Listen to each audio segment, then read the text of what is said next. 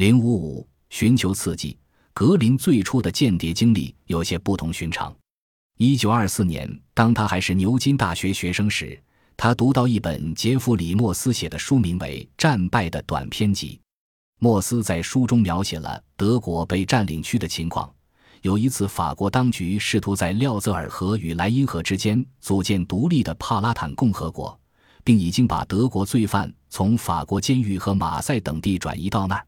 目的是让他们为法国当局效劳，但英国和美国政府反对这一计划，并阻止了这一行动。格林之所以会写信给德国大使馆，自荐当他们的通讯员，是因为他既喜欢冒险，又十分关心那儿的局势。他寄去了他当通讯员和目前担任《牛津展望》刊物编辑的证书。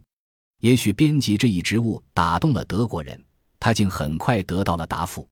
一天傍晚，当他回到巴里奥尔的寓所时，发现有个陌生人在他屋里喝着白兰地酒。这个自称康特·冯·伯恩斯托夫的男人是德国大使馆一等秘书，不过这身份是格林以后证实的。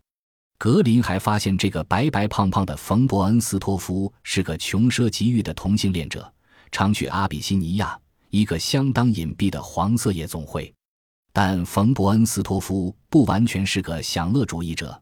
第二次世界大战期间，他开通一条帮助犹太人从德国逃往瑞士的秘密路线。他最后在莫阿比特监狱被处死。不久，经常去格林宿舍的不仅仅是冯·伯恩斯托夫，还有其他德国侨民。